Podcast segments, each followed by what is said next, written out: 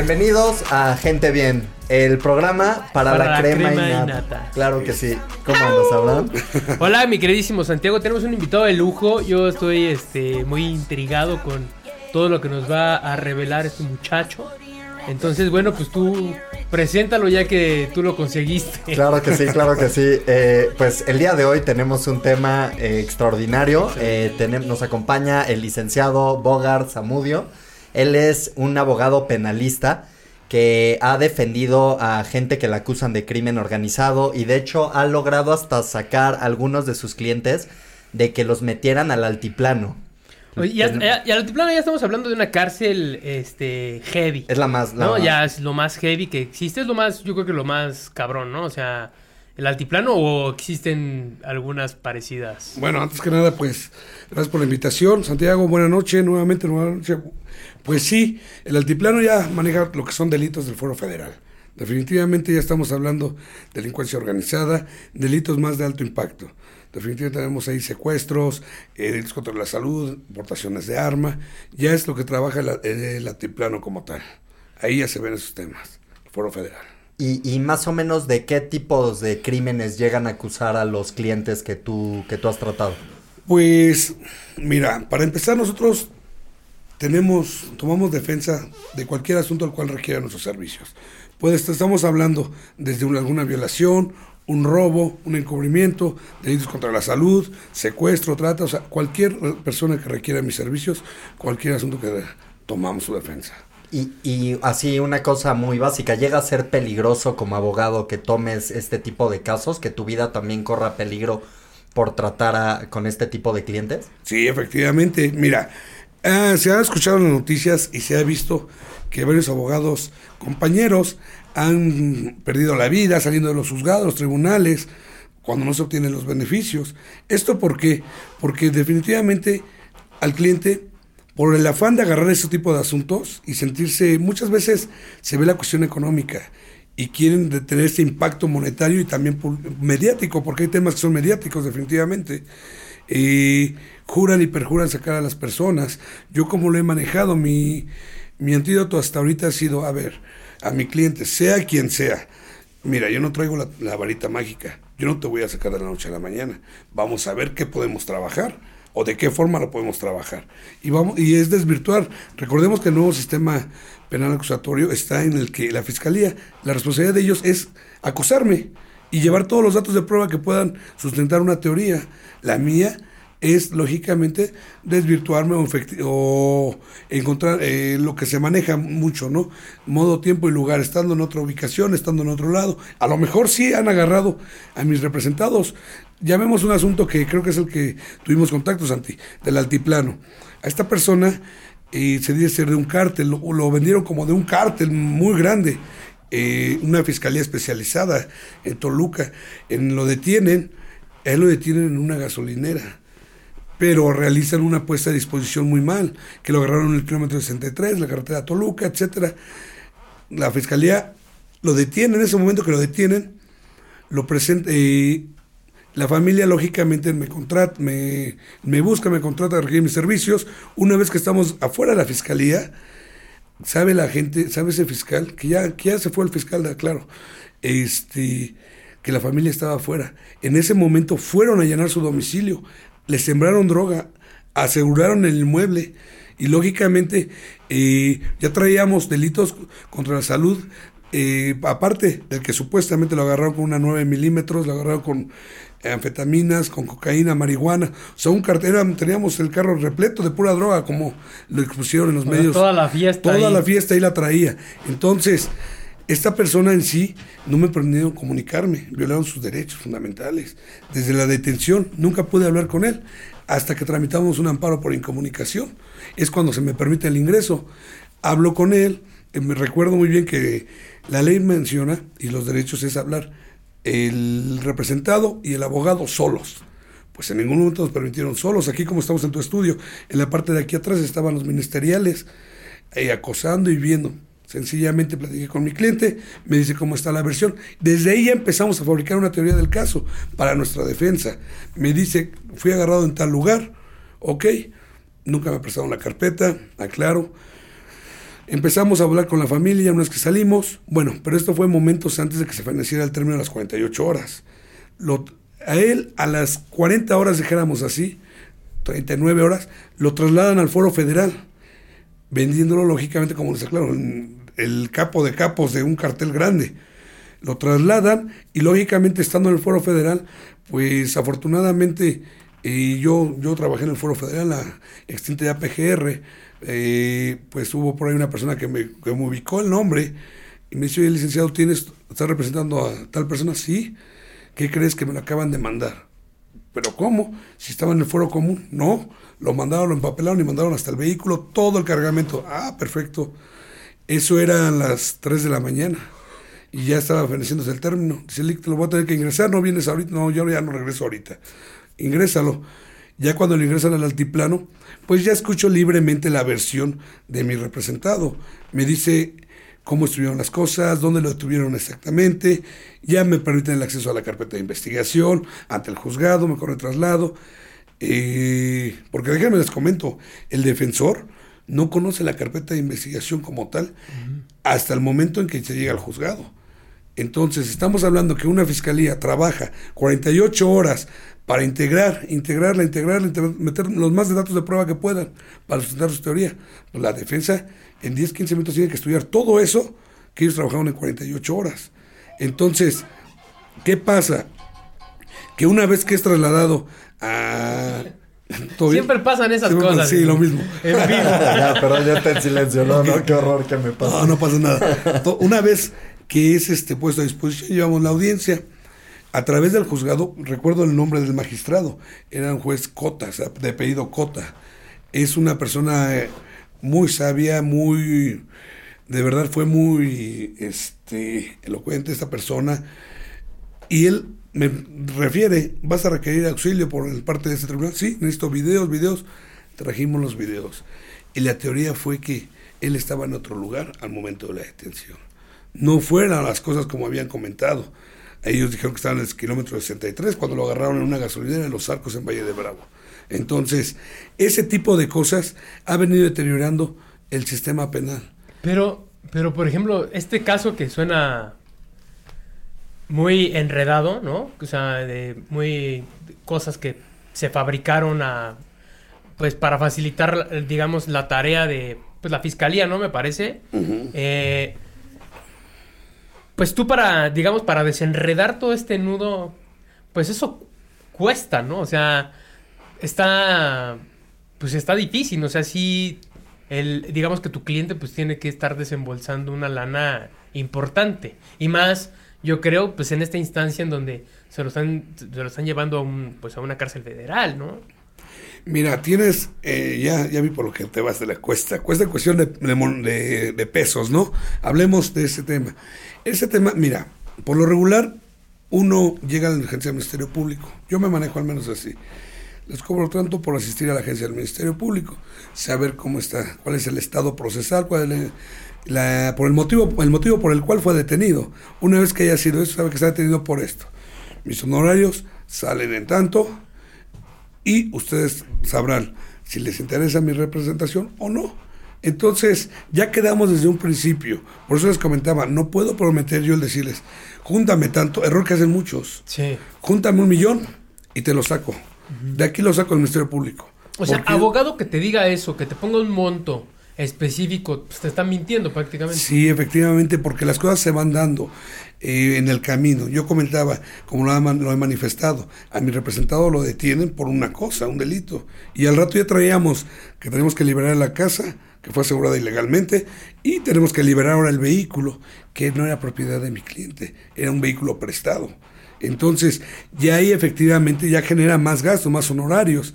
Ya se habla, ya hablamos de otra cosa. Yo cumplo en la primera etapa y le, le refiero, ah, él estuvo detenido seis días nada más, seis, siete días, 48 horas de la fiscalía y estuvo detenido cuatro días más en el, en el altiplano. Cuando no lo vinculan al proceso, sale y empezamos a trabajar ahora para la liberación de su casa. Ahí es cuando yo cumplo, se me paga, al escuchar que queda libre mi cliente, yo tengo que salir inmediatamente de ahí, acordar el pago y en su defecto en otro punto, precisamente para que se haga el pago. Yo trabajo por los asuntos de recomendación. A mí nadie, no ves, en mi oficina no ves letreros, no ves nada. Yo puras personas que me recomiendan son las que se les trabaja. Precisamente la fama esta de, perdón, y la fama esta de son cinco mil de copias. No. ya ves que se, usa mucho, ¿no? Esa era la vieja escuela, ¿no? Al menos eh, a mí me han enseñado a, ganarse lo que se trabaja. Sencillo. Eh, si llega a ver efectivamente, las copias para empezar son gratuitas. El Código Nacional lo refiere. Son gratuitas. Que a veces definitivamente el Ministerio Público dice, o los abogados necesitamos agilizarle el trámite, sí, ¿por qué no? ¿sabes qué? Necesito que me apoyes porque vamos a sacar las copias. Pero es porque de verdad tengo las copias. Muchos dicen, necesito cinco de copias y nunca tienen las copias. Entonces, de ahí, efectivamente, en la Ciudad de México, por ejemplo, se maneja, no en la fiscalía, ya en el tribunal, ya es recibo. O sea, ahí es de que tienes que hacer la multiplicación, cuántas hojas hay, necesito para tantas copias. Y le mandas al cliente la foto del recibo que pagase las copias. Precisamente es ganar la confianza del cliente del cliente, no saber que no, que sepa que no se le está robando. Así nos manejamos. Por eso hay un costo de honorarios. Yo ese costo lo puse desde un principio y lo y pusimos en cuánto lo íbamos a dividir. De qué forma iban a ser los pagos. Eh, entonces se aceptó y así se trabaja. No hay peso alguno fuera de lo que ya se acordó. Y la mayoría de la gente que está también en los penales, por lo general, no tiene, no les han conformado ni siquiera una carpeta y muchas veces ni siquiera los han procesado, ¿no? Hay gente que no tiene acceso a un abogado y yo había visto alguna vez un vi una investigación del CIDE que se llamaba el, Hoyo, que después de eso hicieron presunto culpable. En México como hay, eh, ¿cómo se llama? Este, que te detienen previo a todo, es este Detención, ¿no? ¿Qué es este? El PG ahora también lo presión, prisión preventiva. Entonces te pueden meter en la prisión por un crimen que chance tú ni estás enterado cuál es y aventarte 10 años ahí. ¿Pasa seguido esto en el país o ha dejado de pasar? Qué bueno que haces esa pregunta. Ajá. La prisión, son cosas diferentes. Una, la gente definitivamente, la que está en prisión, entra porque sí existe una carpeta de investigación. En el viejo sistema una averiguación previa. Sí existe, claro y, te y tu pregunta la voy a dividir. ¿Por qué? Porque la primera es, si hay gente después de 10, 15 años que no ha recibido sentencia. Estamos hablando del viejo sistema. Entonces, el, el, sistema inquisitivo, instructor, instructor. En ese viejo sistema, se, efectivamente hay mucha gente que todavía no recibe la sentencia y si está privada de la libertad. Por delito, que porque están esperando notificar a, los testigos, víctimas, etcétera. Y son miles de cosas. Hay miles de pretextos por el cual la gente lleva 10, 15, 12 años y puede ser que digan que es inocente. Efectivamente, al final. Y ya se tomaría otras medidas, ahora demandar al Estado, etcétera. Pero si hay gente privada de la, de la libertad que no haya recibido ninguna sentencia.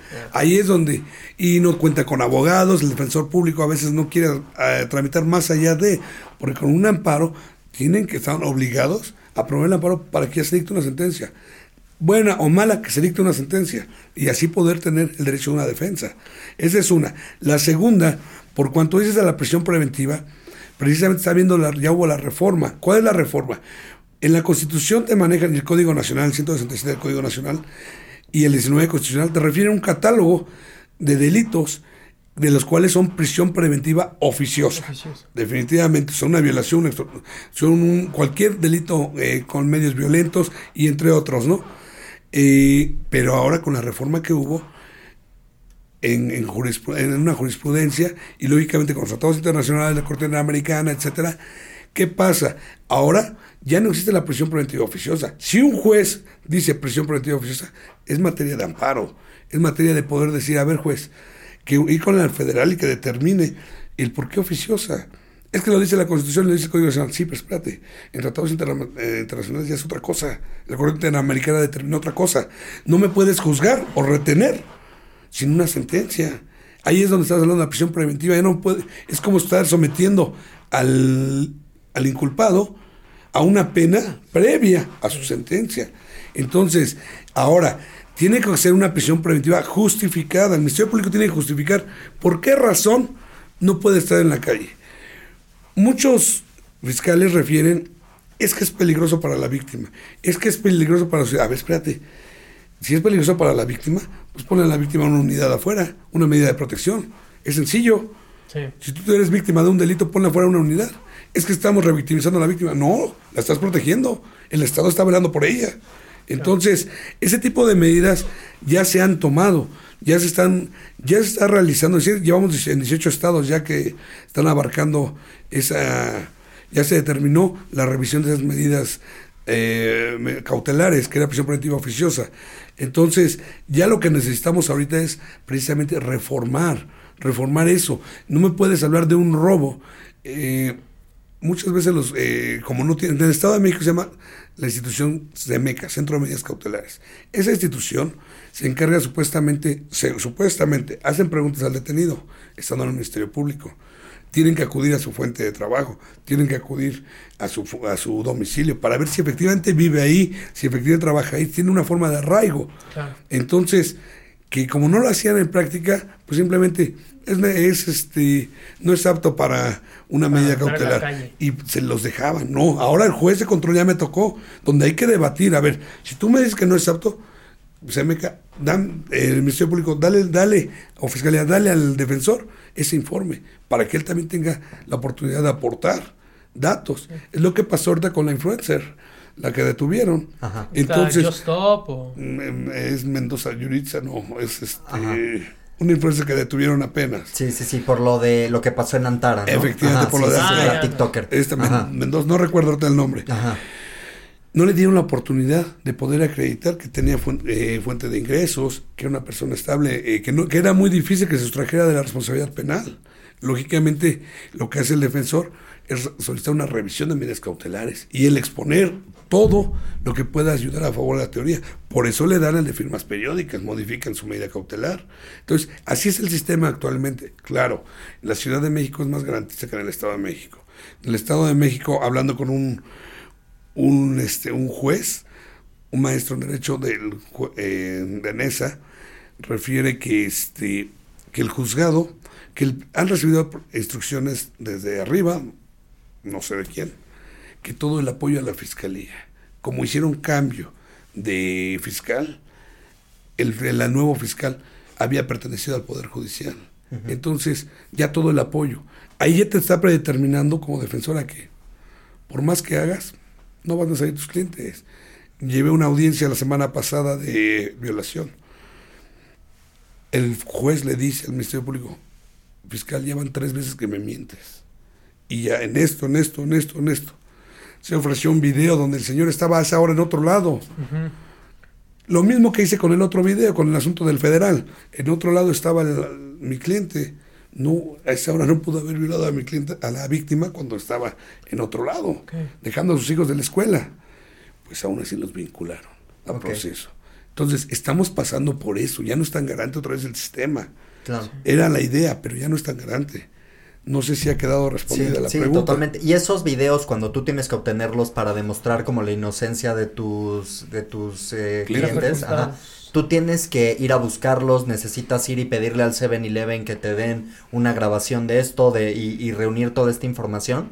Efectivamente, en el sistema, como es, es ya este es igualata- igual- es de igualdad entre la fiscalía y la defensa, ya es totalmente, estamos supuestamente a la par. Yo le puedo decir, en el momento de la audiencia, si estamos dentro de la las 48 horas del Ministerio Público, le digo, ¿sabes qué, Fiscalía? Solicito que se gire un oficio al 7-Eleven, a la ferretería Patito tal, tal, tal, ubicada de tal, tal, que nos re- remita un, un, su videograbación. Me las tiene que remitir. Porque Ah, nos pero la- pide la autoridad. la o sea. autoridad a través de ellos. Nosotros como tal nos coacta todavía ese derecho, hasta para el C4, C12, o Ajá. sea, todo tiene que ser a través del juzgado o de la fiscalía. No puedes llegar así de huevos. No, no puedo llegar. Me dicen, bueno, ¿y tú quién eres? Sí, ajá. Pero si ellos te lo quisieran facilitar, sí se podría y tú lo podrías llevar sí como se una podría. prueba contundente de... Sí se podría y se tendría que incorporar de cierta forma. ¿Cómo? Si me lo ha dado, eh, si yo voy como defensor o un familiar y me proporcionan la USB o el disco de eh, DVD donde viene el, el, video que yo necesito, tengo que ver quién me, lo, quién me lo dio. Si es el representante legal de la empresa y tengo que llevarlo al juzgado para que diga, sí, yo soy el representante legal, aquí está mi poder, vino el defensor, yo le di acceso a las cámaras y le estoy dando la USB de color tal, tal, tal. tal. De esa forma lo tengo que incorporar. Oye, hablando de videos, así a ojo de buen cubero, tú que eres experto en este tema y que ahorita está muy de moda lo que le sucedió a la maestra en Cuautitlán Izcalli. No sé, supongo que estás al tanto, ¿no? Sí. Sí. Ya ves que se metieron, llegaron los papás a golpear a una, ma- a una maestra porque había maltratado al niño, ¿no? A uno de Sí. preprimaria, algo así. Ajá. De kinder, de Y sí. ahora está, ahora lo que, bueno, este, los meten, ¿no? De según esto que porque querían Cohecho, primero cohecho. cohecho, ajá, que era el que quisieron darle dinero a los policías. Efectivamente. Salen a las 48 horas, los, los, los detienen por extorsión. Que bueno, ahí yo creo que se vio lento el, el- el abogado defensor, ¿no? Ahí no tramitó el amparo a lo mejor a tiempo, lo que sea.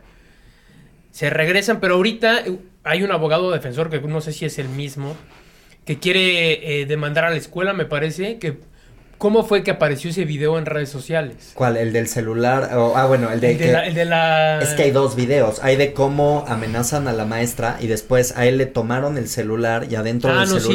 Encontraron un video de un cuate que estaba Ajá, secuestrado sí, con sí, los sí. ojos No, no, vendados y los pies amarrados. O sea, porque este se le fue aumentando como la cantidad de cargos que se le están echando que, encima. que, que, que ya ahorita, sí, escuchando todo lo que estás diciendo, ¿no? Esto de, de a tu cliente, cómo le fueron a allanar su, su domicilio y demás, pues también, este, todas las pruebas que ahorita presentaron ante este, que es una, una persona, yo creo que mala, ¿no? O sea, por tener una pistola no, no, cualquiera. personas. No cualquiera. Eh, y sacárselo a la así- maestra de kinder, pero güey. aún O sea, así, güey. imagínate, un mínimo un güey que te Sí. está mentando la madre en el tráfico, que también Sí, es de güey, que también enfermo mental.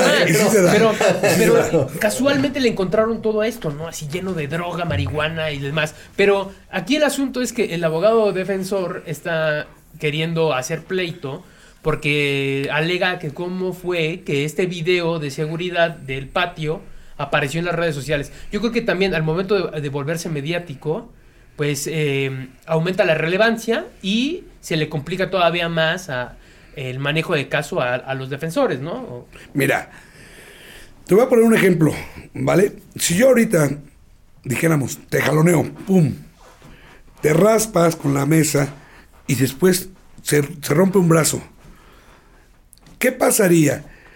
¿Tú qué harías? Pelear la lesión del brazo, ¿no? Definitivamente, Claro. pues me rompiste un brazo. Sí, Dentro del jaloneo, pues me raspé, pero me rompiste un brazo. sí. Si yo te dijera, te voy a pelear el raspón nada más al momento de jalarte. El brazo, pues ahorita, pero el raspón, ¿qué pensarías de mí? Es tu respuesta, ojo. Sí. ¿Por qué? Porque yo no me, yo no, me- yo respetando la teoría del defensor, definitivamente, ni me gusta yo no hablo mal de los compañeros, ni el cliente que llega y, híjole, le hicieron un feo trabajo, ¿no? Sí, sí, Pésimo, nada más le robaron. Todo mal. Todo mal, no. A lo mejor sí le hicieron mal trabajo, pero ¿qué cree? Rescato lo bueno. Sí metieron las pruebas a, a tiempo. Esto nos va a servir, jalaron un testigo muy bueno, pero de ahí le faltó más teoría. A mi forma de mi experiencia. ¿Esto por qué? Porque yo, ellos están peleando que hubo ya una violación a un derecho. A- Ya lo hicieron público. Desde la privacidad. Desde la- eh, no, que están pidiendo del video de redes sociales, que lo hicieron en televisión nacional, que ya lo descubrieron, o sea, que le violaron su presunción de inocencia. Es lo que están peleando. Yo te diría, ¿por qué no te vas en realidad a una fabricación de carpetas? O yo lo dejo ahí, ya lo he visto. ¿Cómo es esto? Yo te detengo, la fiscalía es muy astuta, pero desafortunadamente nosotros ya sabemos el sistema. Me extraña que los jueces no sean garantes. Alguna vez una juez me dice, detuvo, li- liberó a mi cliente diciéndole, es que primero, y así lo dice la ley también, la constitución, primero te detengo para investigarte. Y está mal hecho. Te tengo que investigar y si hay datos, te detengo. Entonces, la fiscalía trabaja de esta forma. Tú me haces algo, etcétera, presento la denuncia del delito mayor te ubico. Y una vez que te ubiqué, te siembro dos cigarritos. Pues, dos cigarritos te siembro, ¿vale? De marihuana. Te pongo por delitos contra la salud. En su modalidad de posición simple. Claro. Vas a salir en las 48 horas. Sí. Pero ya te preparé la Pero otra carpeta. tiempo. Pero efectivamente, ¿por qué? Porque te me vas a ir. Sí. Te me vas a ir. Entonces ya te fabriqué yo la de la otra carpeta de investigación. Llámese de un delito, llámese de, de una violación, no sé, lo que tú quieras. Así se trabaja la fiscalía. Tanto eso o el cohecho. El cohecho, sabes que sales, 48 horas sales. Pero ahora compraron el tiempo y le, y le sacan más carpetas, más carpetas, más carpetas. Eso yo no puedo decir que fabricaron directamente ese No, no conozco ese asunto. no, es ni me atrevo a opinar como tal. Pero de esa forma se trabaja en la fiscalía. Y más cuando se hace mediático. Cuando es mediático son números. En realidad se vuelve números. Números, números, números para cumplir con, es- con cierta bitácora ahí con la fiscalía. Si estamos en el viejo sistema con ellos todavía. Y- y Madre. si fabrican una carpeta y está mal hecha la fabricación de la carpeta, eh, también una persona que realmente sí es culpable de un delito pueda salir nada más por el trabajo eh, negligente de la fiscalía, que, que está tan mal hecha su investigación, que llegan unos abogados fregones como tú, investigan cómo está hecho esto, encuentran inconsistencias y entonces muchas veces gente que probablemente sí sean miembros de una organización criminal salen por esto, porque están mal el, eh, cómo fabrican toda la investigación. Sí, te he comentado hace un rato el asunto precisamente de los de, de tanto de ese relevante, ¿no? Que por ese asunto nos conocimos en realidad Santiago, Ajá. nos, nos, nos contactamos, ¿no? Y ese asunto, efectivamente, fue mal hecha la carpeta. Claro. Dicen kilómetro 63 y él estaba en otro lugar y la detención fue en otro lugar. Ya con eso. Vas para afuera. Salió del altiplano no vinculado a proceso. ¿Y ahí alguien de la fiscalía pierde su trabajo o no? Tendrían, y muchas veces los defensores y las personas, los defensores y las personas que son detenidas, privadas de la libertad en ese momento, sujetas a un procedimiento penal, deberían de ejercitar acción en contra de ellos. ¿Por qué? Porque si no me vinculaste a proceso, se determinó o se acreditó que no existieron datos mínimos para vincular, porque recordemos que la vinculación es, dice la ley, que existan datos mínimos, o sea, una denuncia, un psicólogo, una, un dato mínimo que puede decir que pueda presumir que a lo mejor cometiste el delito, no que lo cometiste, que a lo mejor te lo cometiste y te sujetes al proceso. Entonces, si es así, y dijéramos, no, no lo, dijéramos, no lo vincularon a proceso, entonces no existen ni datos mínimos. Ahora sí, yo te debo denunciar al Ministerio Público que me retuviste ilegalmente, Claro. que me fabricaste esto, esto, esto, esto. Pero es la víctima, es el, el imputado o el detenido. Ya se convierte en víctima del Estado como tal o de la institución. Y el abogado también debería de apoyar esa situación. Pero muchas veces el gas, eh, la mala experiencia que tienen las 48 horas, los tratan horribles a los familiares, déspotas las fiscalías, sí presumo de eso. Yo trabajé en una fiscalía, les digo en PGR, eh, he trabajado en instituciones de gobierno y nunca he tenido ese, ese trato con la gente. ¿Por qué? Porque para empezar son servidores públicos.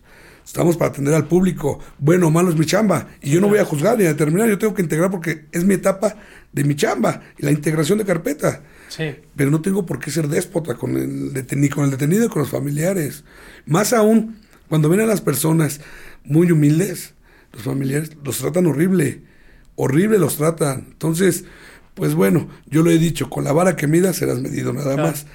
Pero aquí el cliente a veces dice, ya no quiero problemas, ya, Ya me quiero a mi ya casa, quiero ya. dormir, ya. me voy a mi casa, ya quiero salir. El asunto este de mi cliente, él estuvo un año fuera de su casa, rentando. Sí. Sus hijos sufrieron emocionalmente una afectación horrible. Su hijo era chiquito, en ese tiempo tenía como 8 años, 9 años. Su hijo veía una patrulla agarraba a su papá, papá no quiero que te lleven.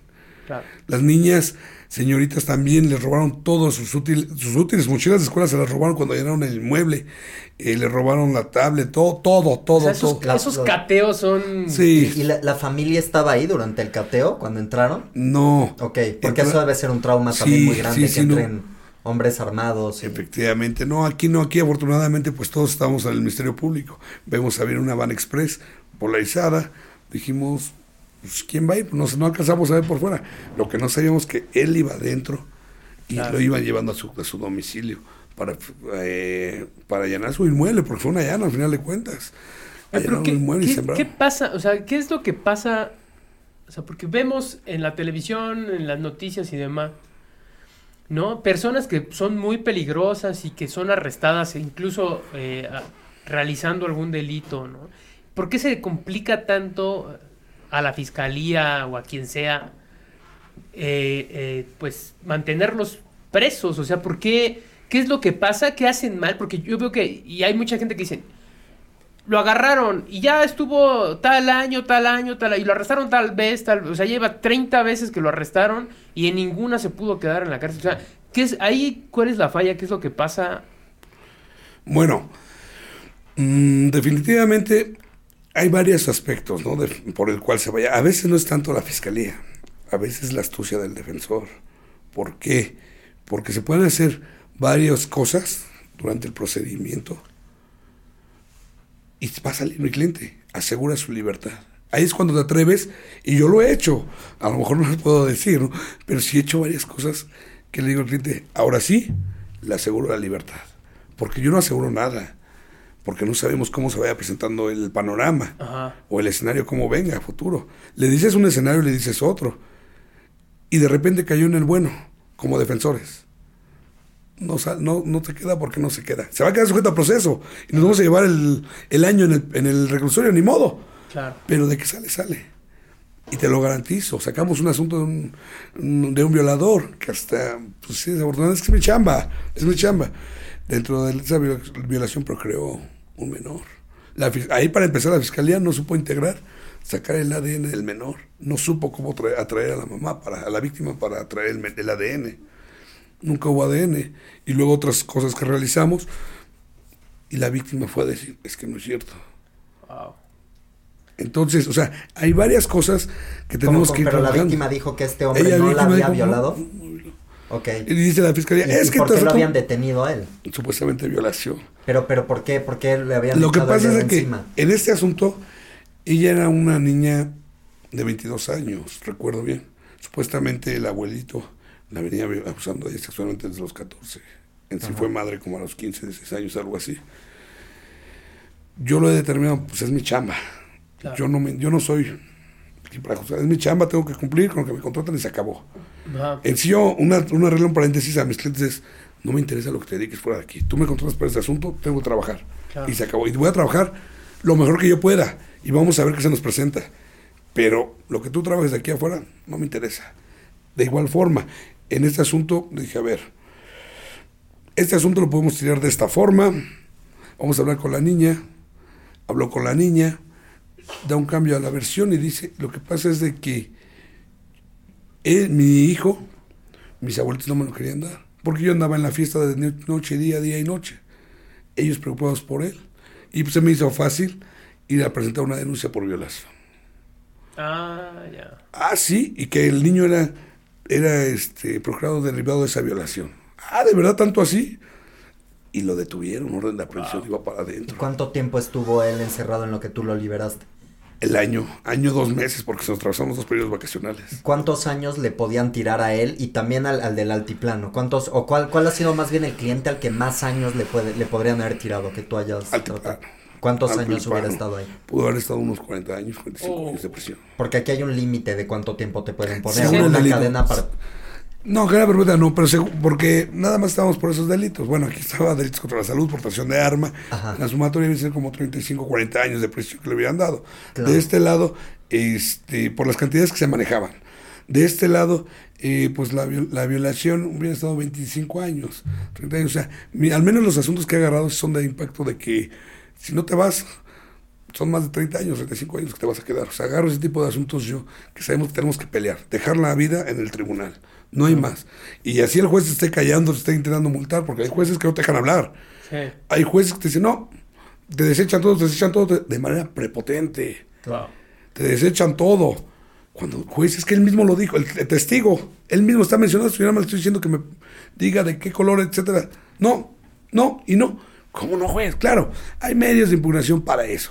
Claro. Pero definitivamente, si ya vas sobre tu teoría eso, lo dejas pasar. No pasa nada.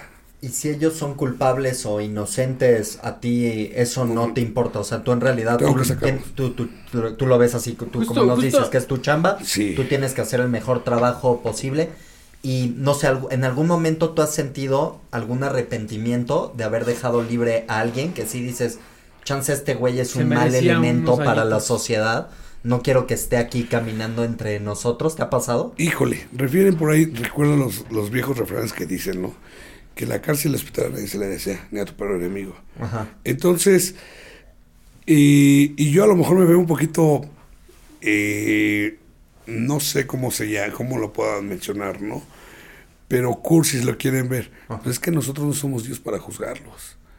Él es el que va a juzgar. Por eso les dije, el, uno como mida va a ser medido en la vida. claro. Entonces, si mi trabajo es defender, los tengo que defender.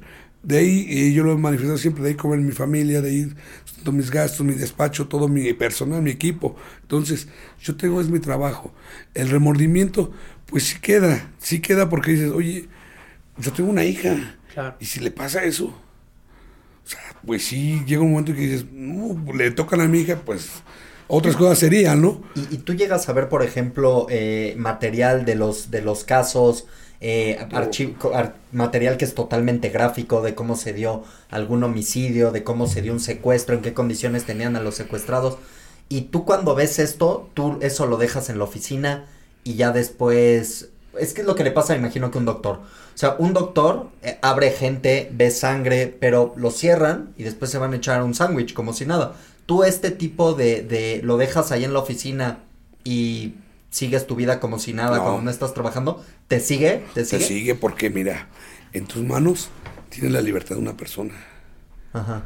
En tus manos puedes... porque a lo mejor estamos hablando de un inocente que le hayan fabricado. Estamos hablando de un padre de familia. Estamos hablando de un sustento de una familia. Que a lo mejor mantiene a la esposa, hijos y a las papás. Que fue culpado injustamente.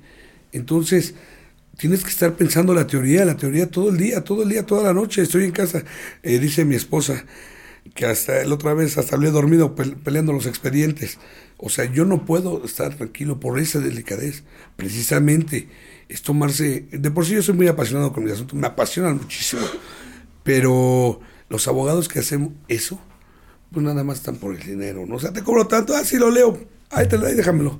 Ahí lo estudio. No, estudiarlo, empaparte vivirlo, recrearlo y traerlo en la mente. ¿Cómo vas a pegar la teoría? Porque no es tan fácil. O sea, aunque yo te diga, eh, ya no la sabemos, no es cierto. El abogado que te diga sabe todo no, es mentira. Eh, diario, diario se reforma esto. Siempre tienes que estar estudiando. Siempre es que estar empapándote y viendo las teorías. Decía, comentabas hace rato, yo tengo que ir al, al escenario al lugar donde se dieron los hechos, saber qué cámaras hay para pedirlas, buscar la ubicación, buscar antes, moverme para que no se borren los videos. En los homicidios, secuestros, tenemos que ver en realidad cómo es, dónde estaban. Claro, cuando llegamos defensores ya no están amarrados, ¿verdad? Los, en los secuestros, pero sí existen las, las videograbaciones, existe todo lo que recaba la fiscalía, tenemos que verlas. O sea, desafortunadamente me tocó defender uno así en el sur, secuestro y secuestro express, algo así era, recuerdo. No recuerdo cómo era, pero era de secuestro. Supuestamente mi cliente amarró a la niña. Amarra a una ah, niña para ingresarse a robar. Yo hablando con mi cliente, dije, a ver, espera. Nos salimos por la teoría muy fácil, muy buena la teoría, y salimos por un error de la fiscalía. Se fue. No, lo, no pasó ni el control. ¿Y cuál, cuál había sido el error de la fiscalía? Una vez que es detenido mi cliente en la colonia del Valle, empiezan a brincar los edificios, etcétera, lo detienen más adelante. El código en el 290 refiere que cuando se permita se solicita el ingreso a un domicilio, hay que llevar al dueño de ese domicilio ante el juzgado para decir, sí, yo fui el que lo dejé pasar. Mi nombre, datos gerente de la propiedad, etcétera, yo fui el que lo dejé pasar. Con eso es un dato de prueba. Es válido. Pero la fiscalía dijo, no, Ah, sí, el policía brincó cinco o seis edificios y lo jaló, se metieron ahí por casa de Doña Chonita, lo jalaron y pum, a la patrulla aquí está presentado. Claro. Y todavía recuerdo que mi cliente estaba bien enojado. Era un señor ya como 60 años y le estaba pegando al peligro, decimos nosotros. Dice el señor, no, abogado, déjeme hablar. No, señor, espérese, espérese. Abogado, tiene que dejarme hablar porque está mal lo que están diciendo. Hable. hable. Su señoría, ¿me permite, por favor? Mi representado quiere hacer uso de la voz. ¿Va quiere declarar ahorita. Que hable. Y ahí te la estás jugando. Sí, sí, sí, porque, pero al final de cuentas. los que declaras lo apuntan en el expediente. no, es, video grabado ya, es video grabado. Como el que me mandaste ahorita. Efectivamente es así. Entonces, el cliente me, me, dice mi representado, es que señor juez, yo sí amarré a la niña. Yo sí me metí, yo rompí esto, yo rompí lo otro, yo empecé a traer cosas, el juez expresé fines de robo. Empecé a meter toda la mochila cuando viene la patrulla, el otro eh, delincuente sale a la derecha, digo su nombre. Y yo me voy a la izquierda, salgo, pero juez, yo salí sin mochila. O sea, todavía se lo aclaró.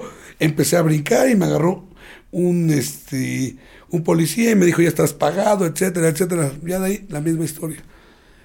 Y juez, ¿eso es todo? Sí, eso es todo. Y estaba el representante legal de ahí, de la empresa. y se fue mi cliente. No pasó el control por error de la fiscalía. Ahí sí puedo asumir un error de la fiscalía. Claro. Entonces, esas, esas cosas son los que nos sirven a nosotros los defensores. Un ajedrez. Un ajedrez, efectivamente. Por eso no se puede garantizar el trabajo. Si se puede garantizar, más bien el resultado, el trabajo sí tiene que garantizar el que uno va a estar pendiente de sus asuntos penales. Es lo más delicado que hay, la libertad de una persona. Oye, pero antes de que se vaya la idea, retomando lo que te pregunta Santiago, em, tú entras a estudiar la carrera de Derecho y todo, pero ¿cómo es que, o sea, yo supongo que tú dices, quiero hacer el bien, ¿no?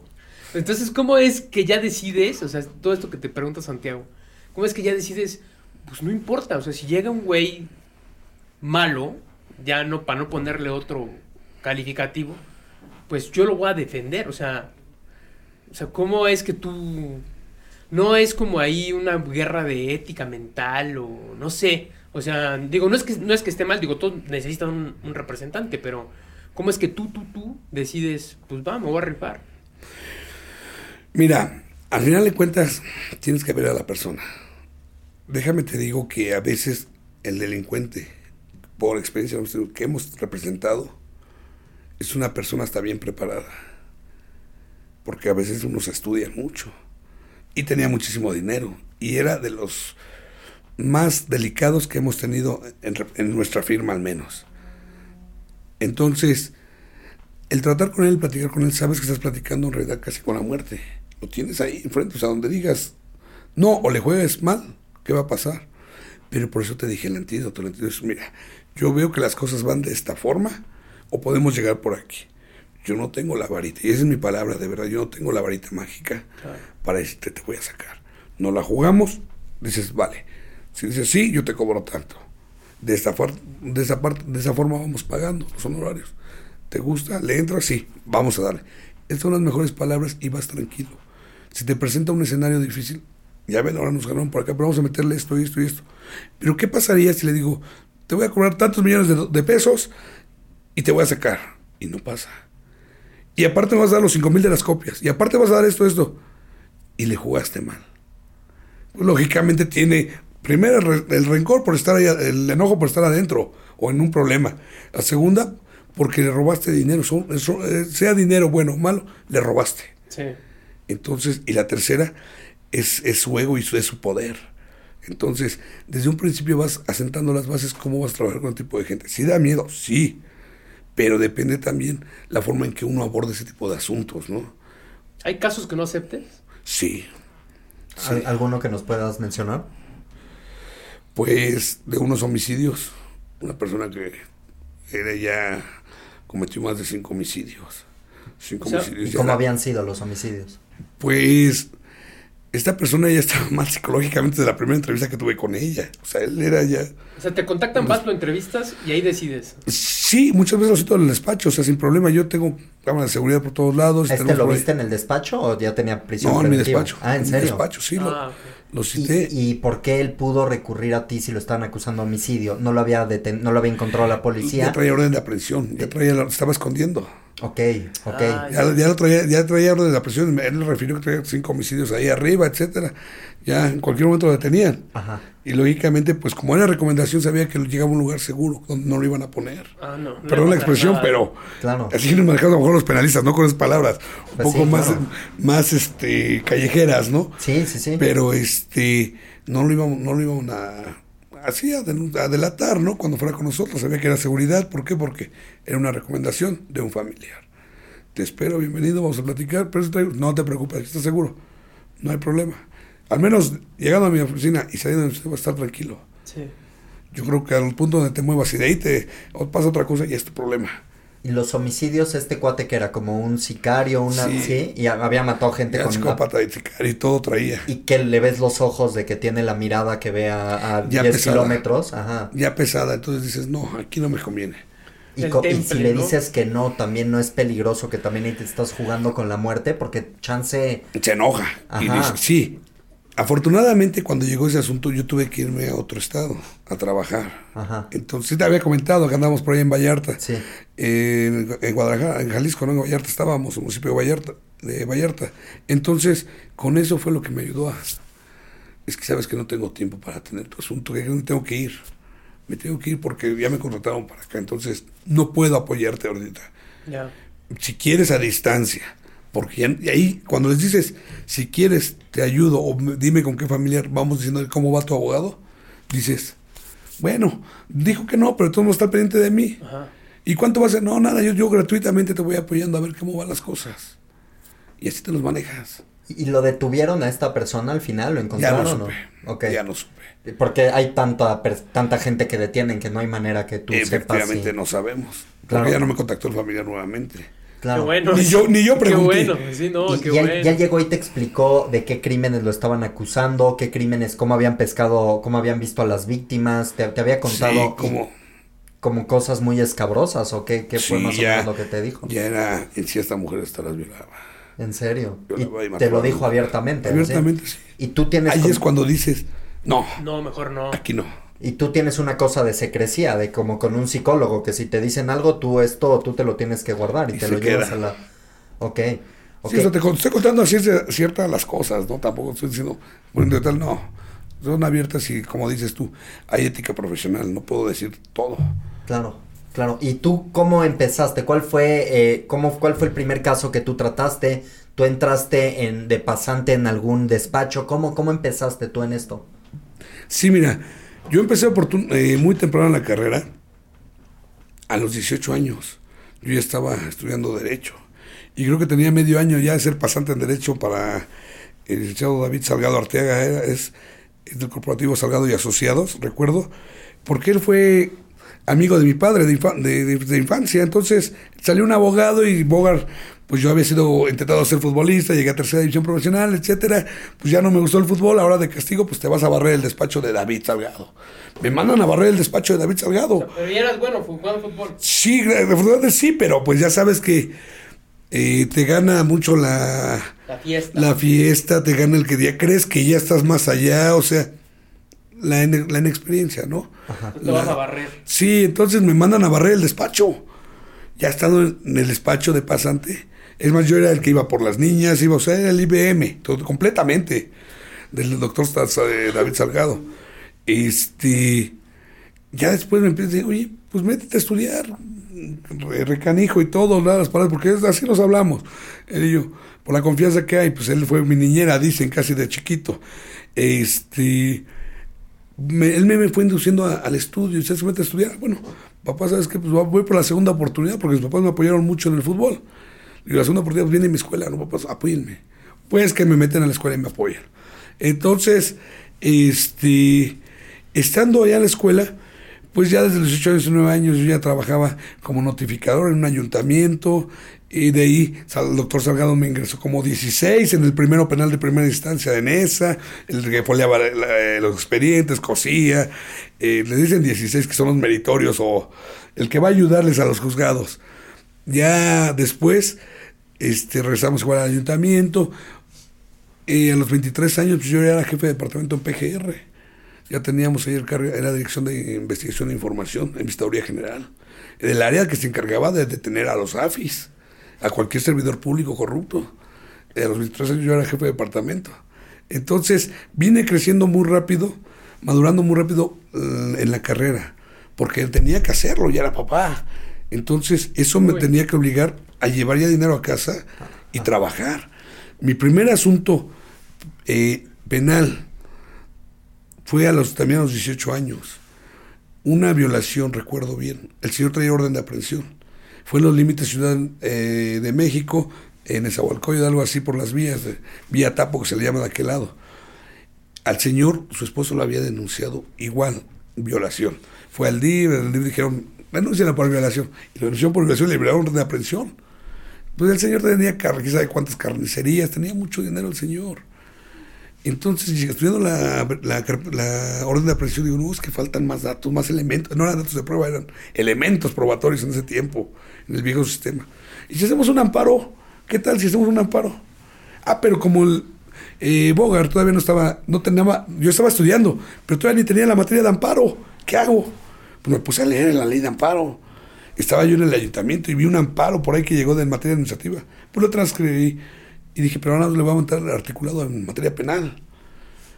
y afortunadamente ganamos. Fue mi primer asunto que ganamos en cancelar, en, en cancelar esa orden de Llegaste a la aprehensión. oficina, te aplaudieron. ¿no? Sí, o sea, ni yo podía creérmelo. O sea, 18 años, un amparo. Fue, ese- se llama. Ese yo creo que sí puedo decir el nombre.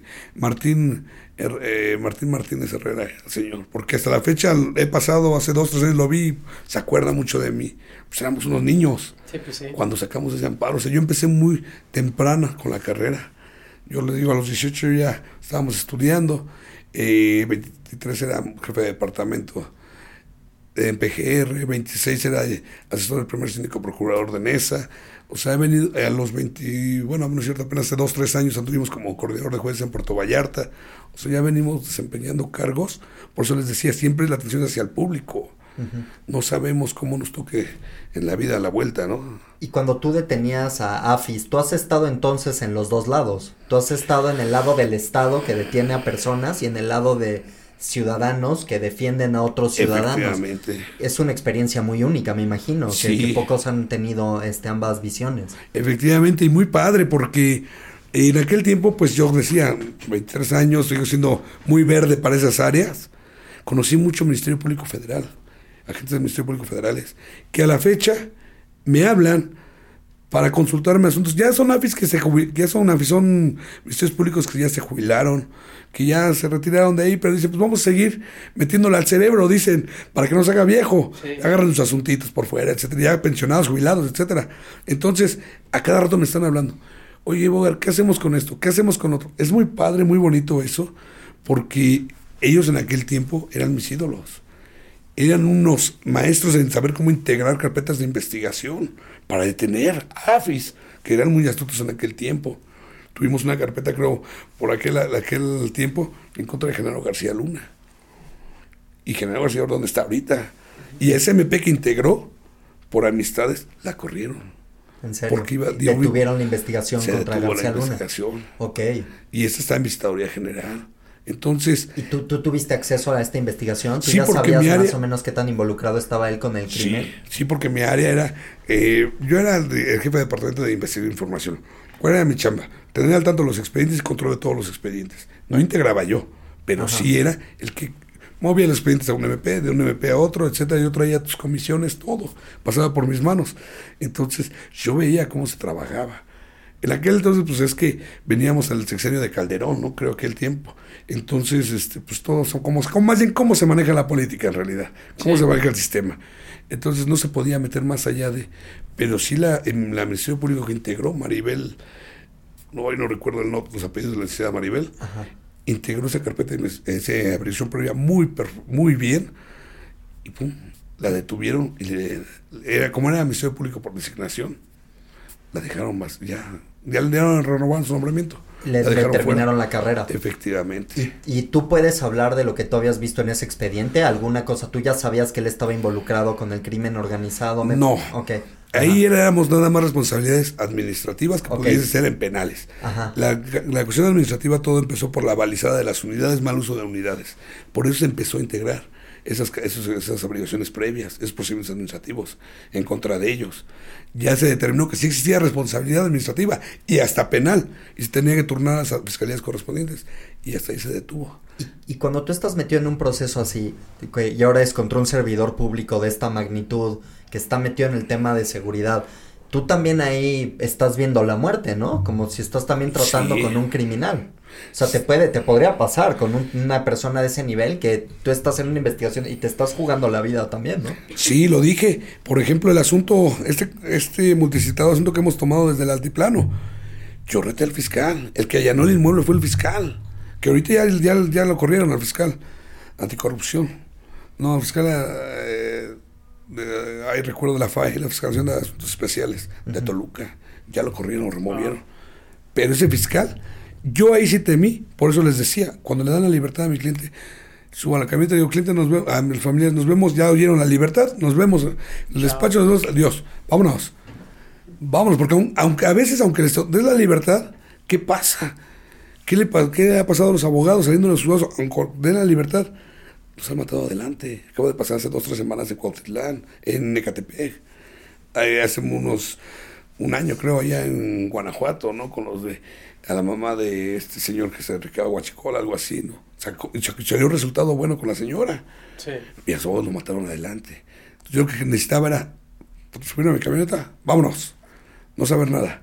Y Dios quiera, llegamos a casa y al despacho. Entonces, porque a veces no son tanto los clientes, es la fiscalía. Son números para ellos, son asuntos de gran impacto para ellos. Ellos venden puta, asuntos impactantes, ¿eh? Y te, hasta el fiscal general, o bueno, el fiscal general, el procurador, detuvimos a tal al mero mero. Cuando no es cierto, fabricaste todo. El fiscal de asuntos especiales era el que teníamos. Y sí lo denunciamos, ahí sí lo denunciamos. Y seguimos en corrupción en contra de ese fiscal. Y mandó decirle al MP que integraba, recuerdo bien, que dice, le dice al MP, estás hablando con un fiscal no un, un ministerio público, tienes que saber pedirme las cosas. Así atemorizó al ministerio público que estaba integrando esa carpeta y se paró mi, mi carpeta.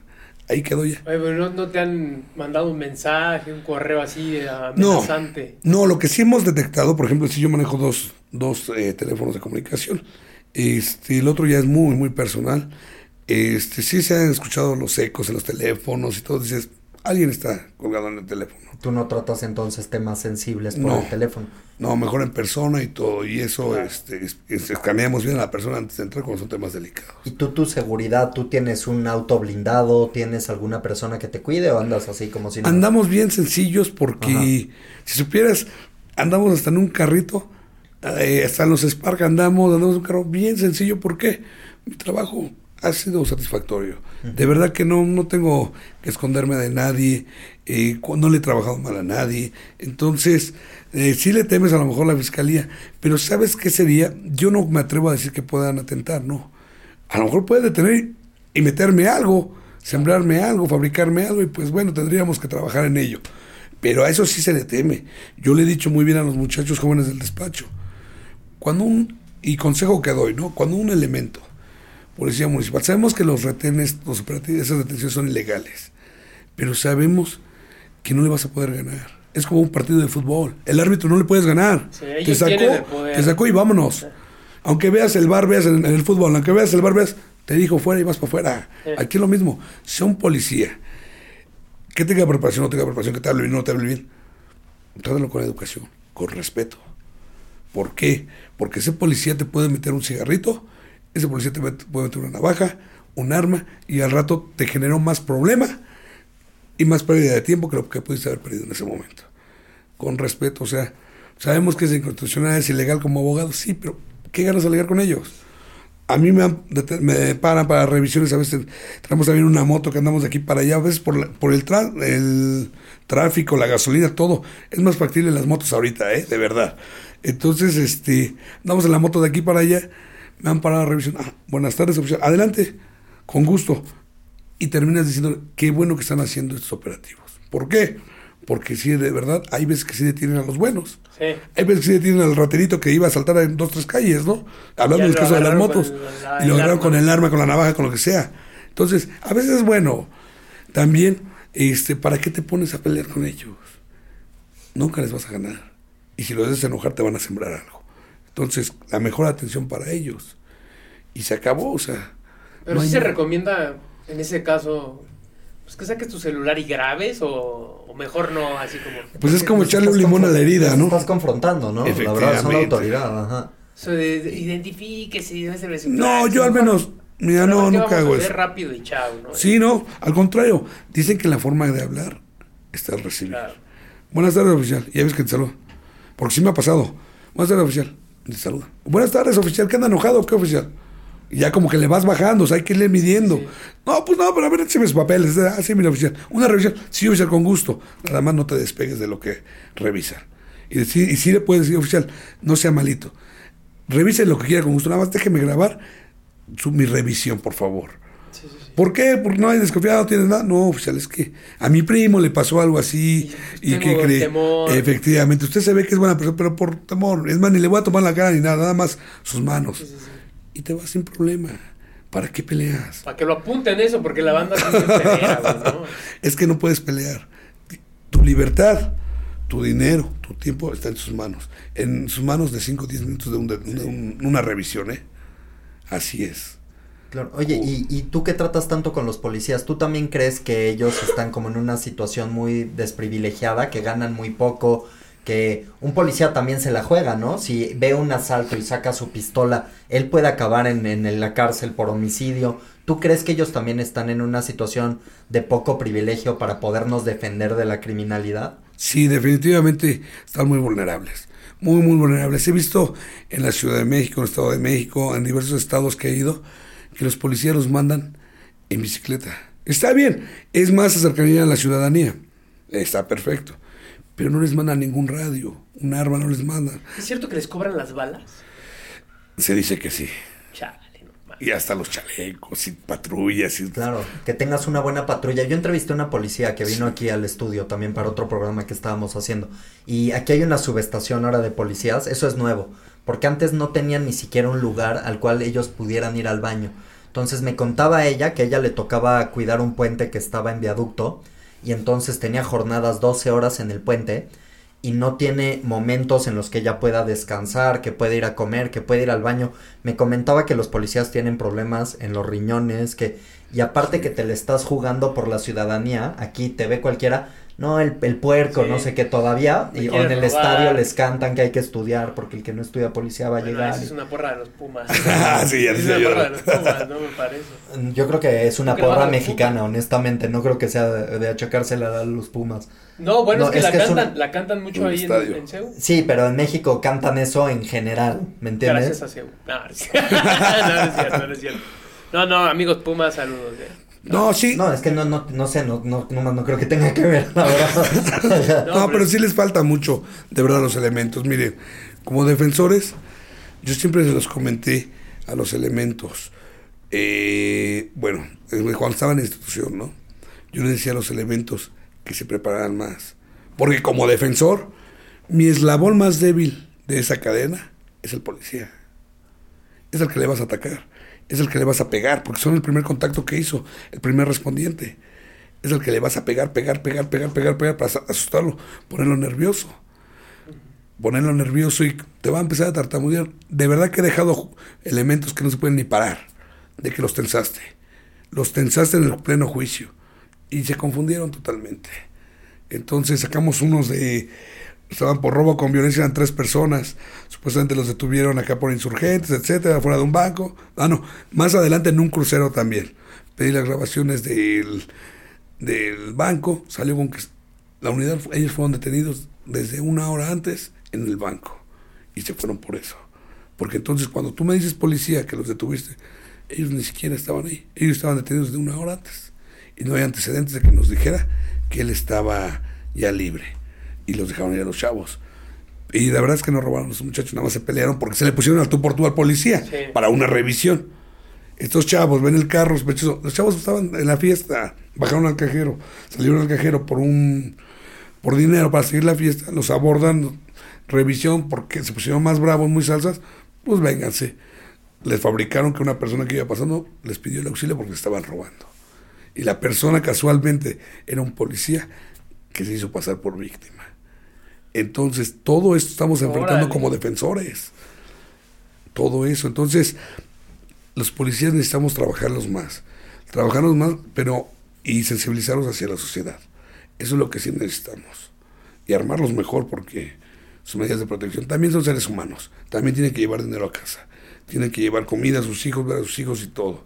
Por mucho que sea un policía eh, muy grosero con la gente. Yo no hablo de delincuente, porque hay de dos aspectos. El policía que sí le pega lo malo y el policía que pues, es grosero nada más con la ciudadanía, pero pues él cumple con sus horarios, su dinero, su quincena, ¿no?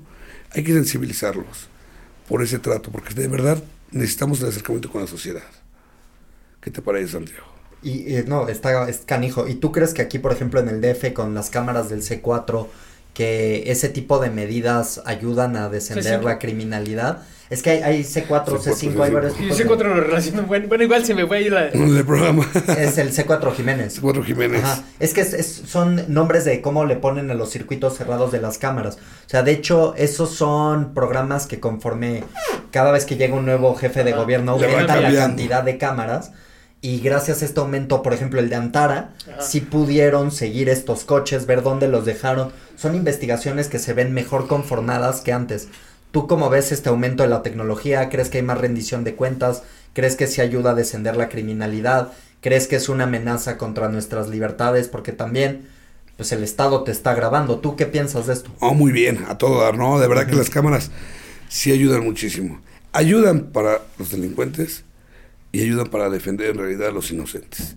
Para mí se me hace muy bien las cámaras, al contrario, todavía faltan mucho más, faltan mucho más, han hecho un buen trabajo en temas de seguridad. Eh, creo que ha bajado mucho la delincuencia en la Ciudad de México. Va muy bien este ese proyecto de seguridad. La verdad, yo estoy a favor. Claro, es Harfush, ¿no? Ajá. Y los, los, tú que has tenido mucho acceso a los, eh, a los penales que hay en el país, ¿En qué condiciones tú ves los centros de detención? ¿Están muy deteriorados? ¿Están sobrepoblados? ¿Cómo es la experiencia de una persona común que la meten en una prisión en México?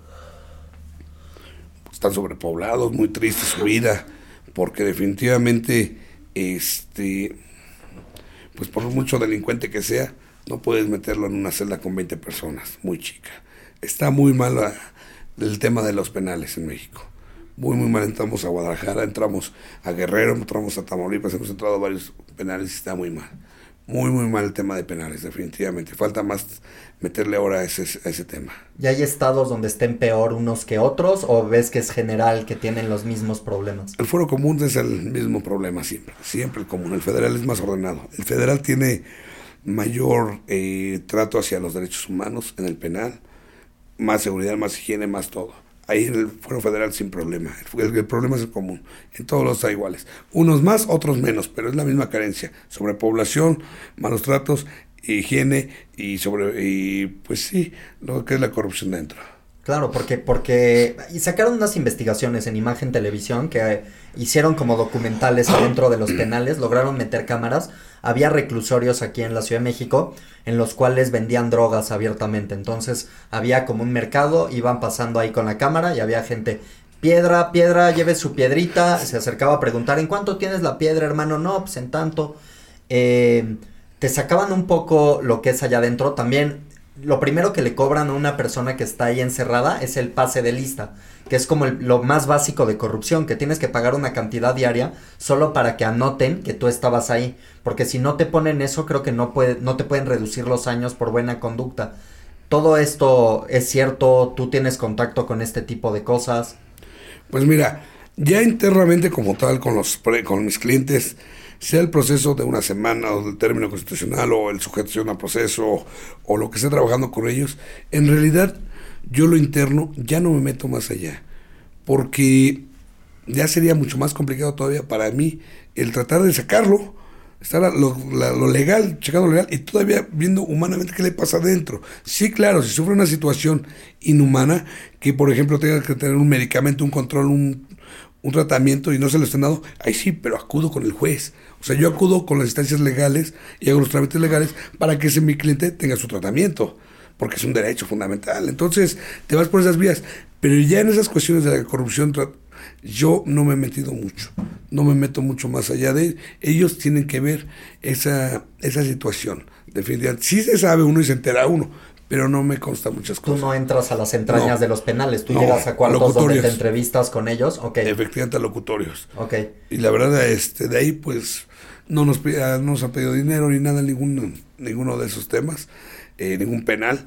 Al contrario, nos tratan bien, etcétera, llegamos a locutorios y hasta ahí llegamos.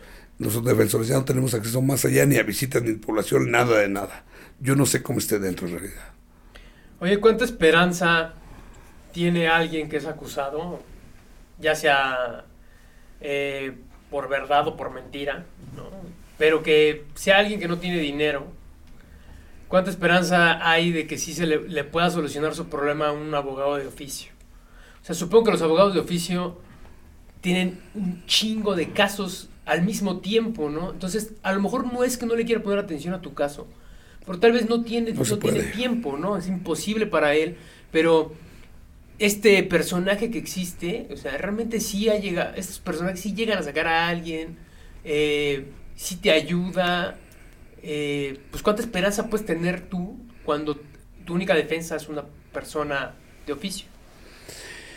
Hay que reconocer que hay muchos abogados de oficio muy buenos, muy buenos, que también son apasionados con su trabajo. Pero eso me ha tocado ver que son los nuevos, los que son recientemente defensores eh, públicos, de un nombramiento nuevo. La gente que llega con la idea nueva de trabajar para ayudar al pueblo, etcétera. Esa gente es la más apasionada y la que después pasa lo que has comentado, el exceso de trabajo. A eso le sumas la arrogancia de que dicen que ah, pues el sistema penal es este, es el mismo, vamos a ir a lo mismo. No, cada asunto es diferente. Aunque sea el sistema igual, cada asunto es diferente. Entonces, eh, yo digo, hay abogados buenos, muy buenos, hay otros abogados que nada más se presentan y no dicen nada. ¿Cómo podría alguien identificar si su abogado pues le va a servir? En la forma en que defienda a su cliente ante el juzgado. Hay abogados, sean públicos o privados, que se quedan callados. Se quedan callados a lo que diga el juez y lo que diga la fiscal. No sabían o se les olvida que pueden argumentar para favor del cliente. Tienen que defender, defender, defender, defenderlo. Y si la teoría y los conocimientos de uno está el que así debe de ser y el juez toma parte, porque a veces toman parte, ya no, ya no es ya no es este, ya no es neutral el juez. Y ya empieza a, apoyar más a la fiscalía y a callarte, etcétera. Señoría, esto, yo he sido multado por defender, me dicen que hasta impertinente, no me interesa. Mi cliente me pagó para defenderlo. y tengo que defenderlo. Y si no lo defiendo, ya no quedó en mí. Es decir, es lo que les comentaba desde el principio. Cliente, yo te defendí con todo, hasta me llevé quién sabe cuántas multas y arrestos, pero viste que te defendí. El juez fue el que determinó eso. Tengo un asunto de secuestro, tuvimos un asunto de secuestro en el oriente. Tengo uno en el, mismo, lo que son el, el norte y en el oriente. Lo detienen por el del norte y de repente al año le ejecutan orden de aprehensión dentro del penal y vamos al, al, al oriente ahora. Ajá a él lo buscaban, buscaban a una persona con tatuajes. Y hicieron, en el asunto del primero, lo meten a una cámara de Jensen, donde hacen el reconocimiento. Otras víctimas de otro delito. Y dice, sí lo reconocí por sus tatuajes, por esto. Ah, está bien. Esta cámara es este que, es un vidrio que no ves de los dos eh, lados eh, y del otro lado están las víctimas y paran, efectivamente. paran a varios o solo ponen a uno. Supuestamente paran a varios con rasgos similares. Pero entonces en el, del norte estaban involucradas tres personas, que es el flagrante, por el cual los agarraron supuestamente. Llaman a otras víctimas que le, oye, ¿sabes qué? Tenemos a unos, unos detenidos que igual le secuestraban de la misma forma de la que tú me comentaste. A lo mejor son los que te, a lo mejor son los que te detuvieron, te secuestraron a ti. Ah, va la gente. Sí, son ellos. Mm, ¿Por qué lo reconoces? Pues tenía un tatuaje en el brazo. Ah, sí. No, pues sí. Con eso, eh, eso fue el carpeta de investigación, se va al juicio, y en el juicio les pregunto, nuevamente dice, es que tenía un tatuaje, le digo, ¿qué tatuaje tenía? O sea, tú viste que trae un tatuaje en el brazo, yo veo que trae Santiago uno en el brazo, pues no recuerdo la forma, pero trae algo verde y rojo, me acuerdo que, porque lo vi, me quedó flagrante que me puso la mano aquí con el cuchillo, la alarma. O sea, fuera, no pude ver la figurita, pero vi que traía un rojo con negro. O sea, no, no, pequemos de genuidad, sí vemos. lo dice la, la psicología del testimonio, ¿no?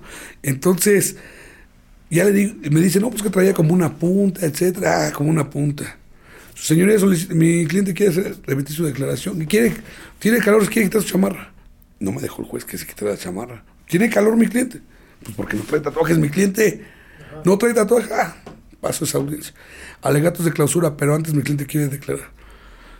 Dice el cliente, lo, señoría, nada más, no sé de lo que se me acusa, pero busca una persona con tatuajes. Mire, no tengo tatuajes, con su permiso. Es todo. Y le echaron 50 años de prisión. Le dieron 50 años de prisión porque el juez dijo, ah, pero es que decían de otro involucrado también. Señoría, el juicio no era sobre el otro involucrado, era sobre el mío. Sigue, sigue ahí ahorita. Sí, pero está en apelación. O sea, él se va a ir sin problema, se va de ese, de ese, de ese, procedimiento, se va a ir. ¿Cuánto tiempo lleva ya?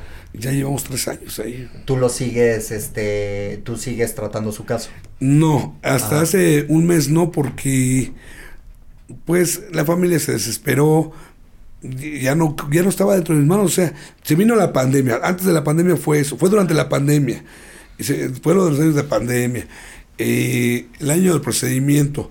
Y luego la apelación a los de la, a los de la UGA, unidad de gestión, creo que era la 6 del Rocío Oriente, se les olvidó mandar la, el expediente.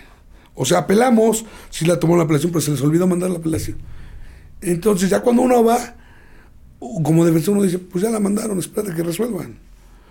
Y estábamos esperando el otro procedimiento. O sea, fue un caso ahí, la familia se desesperó. Dices, no hay problema, mi trabajo se hizo bien. Se hizo bien y garantizo, ahí garantizo la salida de, ese procedimiento a mi cliente. Entonces, estamos diciendo esas injusticias. O sea, ahí es donde ya no, ya no está el tatuaje. Tú buscas a una persona con tatuaje. Y estamos jugando a ella porque es la, la que reconocieron al principio. Dijeron, tú eres la del tatuaje. ¿Y cómo me lo vas a juzgar? Entonces, esas son las cosas que nos presentan los defensores. Y cuando tú llegas a tratar con las familias y si es una persona que sea culpable, luego pasa esto que en, hay familias en las que se da la criminalidad. También es peligroso luego tratar con las familias. También hay veces que se te acerca alguno de los miembros de la familia y dices, ay cabrón, esta gente es pesada. Sí, Ajá. sí, como todo. Ajá. Pero por eso también tienes que saber cómo hablarles. O sea, hay muchos abogados que hablan, yo soy el que sé. No, no, no, a ver, tú no me digas, yo soy el que sabe aquí. Tú dame tanto, me pagan tanto y yo hago todo. No, y no salen las cosas. Al contrario, si es, dicen que eh, así como te ves, te tratan, ¿no? Y sin ofender a nadie, pero si yo veo, identifiqué a la persona como es, pues me porto igual que él, o sea, sabe las palabras mágicas. ¿Qué pasó, Carralito? Pásale, a ver, a ver qué onda con esas compitas. ¿Qué onda? O sea, ya empiezas, no es rebajarte, porque no, también venimos de abajo. Claro. También yo vengo de abajo, yo vengo hasta de vender en los tianguis cuando era niño. Entonces, sé, sé el lenguaje que se debe de operar, ¿no? Abajo y arriba. Entonces, pero les hablas al igual, ¿para qué? Para que sientan también con confiados. No les robas, si no se pudo no fue cosa tuya, pero se vio que atacaste, lo defendiste, ellos quieren que los defiendas. El día de mañana lo que ellos van a querer es que digan, mi abogado se la partió en, el tribunal, pero el juez se pasó de listo. Entonces, y ya vamos con el federal y seguimos las instancias y buscamos su libertad, ¿no? Si hicimos buena chamba, pues va a dar buen resultado. Oye, ¿a ti te cae chamba generalmente por recomendación o te buscan en internet o cómo Pura recomendación. Pura recomendación. Yo no trabajo de internet. Nada, nada trabajo. No tienes redes sociales. no sí, tenemos redes Me sociales. mandaste que tenías un TikTok ahí. de- Efectivamente, tenemos. TikTok, redes sociales, esto, pero muy rara vez trabajamos de, de recomendación. Yo lo recibo en mi oficina, te digo, tenemos videograbaciones, sí tenemos por ahí contactos en otro edificio, eh, en la parte de arriba tenemos unos amigos que son de investigación, o sea, yo aseguro mis escenarios. Ellos que son de investigación son investigadores privados, o sea que, Sí. que tú puedes ir con ellos y en, consígueme estos videos. Efectivamente. Ok, ok. Sí, sí trabajamos con gente de investigación. Oye, también estaría interesante entrevistar a alguno de ellos. No sé si le gustaría venir al programa. Yo me encargo de eso. Órale. Eso, hombre. Órale. No, es que está muy buena, hace buena chamba de campo. También hace buena chamba de campo. Es, que- es que, es que ah, pues tenemos una plática así larga, amena. Estaría muy interesante también Porque conocer aparte a tienen que ir tejiendo contactos, ¿no? El güey que me Sí. consigue esto, el güey que me consigue lo Eh, si yo soy el peleonero, si yo siempre voy a pelear con todo el mundo, ¿eh? ellos son los que van a suavizar y a, y a sacar cosas. Y con ellos, y, y tú también llegas a hacer tú por tu, por tu parte exámenes de ADN para demostrar que una persona no es Sí. culpable. Todo, presentas todo este tipo de cosas. Si es necesario como defensor. Eh, si la fiscalía realiza sustracción o a través de la fiscalía, eh, hablamos de una violación, ¿vale? Que digan que se encontró este eh, ácida fosfata, que pues, es conocida como el semen como tal. Ah, bueno, fiscalía, tu chamba era saber, para empezar, si era ácido fosfato. Si es semen, ácido, fosfato, debes de recolectar esa prueba y mantenerla. Si- ya que me digas que la mantienes, yo contrato mi laboratorio. Ve, hazle un análisis, sácale sangre a mi cliente con la, o con la simple saliva, el ADN, haces la confronta. Y si da positivo, pues ya qué más le hacemos, ¿no? Me voy al abreviado y le digo, cliente, te vas a quedar Sí, sí, sí. 15 años y en 7 años voy a buscar sacarte. Aguántame, porque ya no siguen amarrados. Pero si da negativa, cliente, vámonos a juicio. Y meto mi laboratorio, mi perito en genética para que determine que efectivamente no, no dio, no fue positivo, ¿no? Entonces ya esas son las estrategias que tendríamos que usar. También haces, por ejemplo, la prueba de si tienen pólvora en la mano para saber si una persona. Ajá. sí. Y tienes tú varios laboratorios con los que trabajas para esto. ¿Tienes manera de demostrar que sí le hiciste la prueba al. Por lo regular la fiscalía Ajá. es la que tiene que hacerse. Y si no, pues presentes es la chamba del Ministerio Público en las 48 horas. Y como defensor entre las 48 horas vas a solicitarla. Y ahí te va un tip. si tú, eh, si él está, eh, un ejemplo, ¿eh? Sí, sí, sí. Dicen, ¿sabes qué? Salió y disparó y mató a alguien. Entonces, ah, pero espérate, ¿cómo sabes que fue él? No, es que le encontramos eh, en la entrada. Sí, ¿le encontraste el arma? No. Entonces, ¿por cómo dices que es él? No, es que le hicimos, él fue él, etcétera, hay testigos que lo señalan, ah, está bien. Así se quedó la versión. Pero llegó el defensor y dice, a ver, en su entrevista me vas a nombrar como tu defensor y yo voy a solicitar que te hagan la prueba de Harrison para que se termine. Tú autorizas desde este momento, perdón, tú autorizas desde este momento a que se te recabe esa muestra. Sí, yo autorizo, firmas tu hoja de derecho, etcétera, todo. Y si no te la hace la fiscalía y te lleva a judicializar, vámonos, vámonos. O sea, son ese tipo de trucos que tenemos que ir pidiendo. Y supongo que hay una lista de laboratorios autorizados o, o no. Sí, por lo regular, se, te digo, se habla, porque yo nunca la he visto, se habla de los laboratorios autorizados por los tribunales. No, ya agarras un perito que sí cuente con, ves sus, ves sus credenciales, ¿no? Definir sus diplomados, los que, cómo está su teoría, o cómo te explica él su dictamen, qué consiste, sus estudios, o qué lo avala, sí, sí, este es el bueno. Porque en realidad lo que busca el juzgador es que alguien le venga a decir de manera científica, la manera científica, en, en palabras comunes, lo que estamos viendo. ¿Sí me explico? Sí. Por ejemplo, este es un vaso, sí, pero tienes que traer un perito que diga que este es un cristal de 1900 y tantos, etcétera, etcétera. O sea, su historia, que te cuente de él, que te haga del conocimiento. Eso eso tratan las periciales.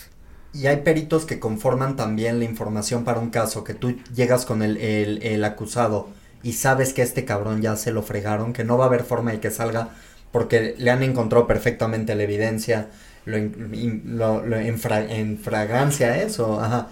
Eh, ¿Te ha pasado eso? Que, que, que esté también conformado que dices, este cuate ya no va a salir. Sí. ¿En qué caso más o menos que nos puedas comentar?